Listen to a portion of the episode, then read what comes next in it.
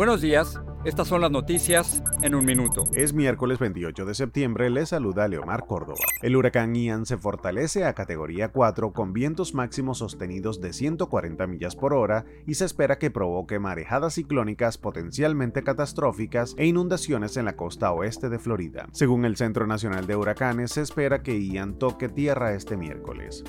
Cuba quedó en su totalidad sin servicio eléctrico y con daños devastadores tras el paso del huracán Ian por el oeste de la isla, según informaron las autoridades en un comunicado.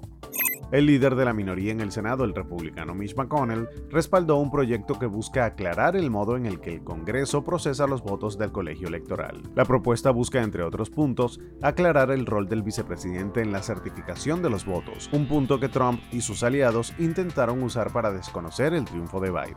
Los líderes instalados por Rusia en cuatro regiones ocupadas de Ucrania proclamaron la victoria en los referendos, unas votaciones que han sido tildadas como una farsa por Kiev y sus aliados occidentales. Moscú busca consumar la anexión y advirtió que podría recurrir a armas nucleares para defender los territorios.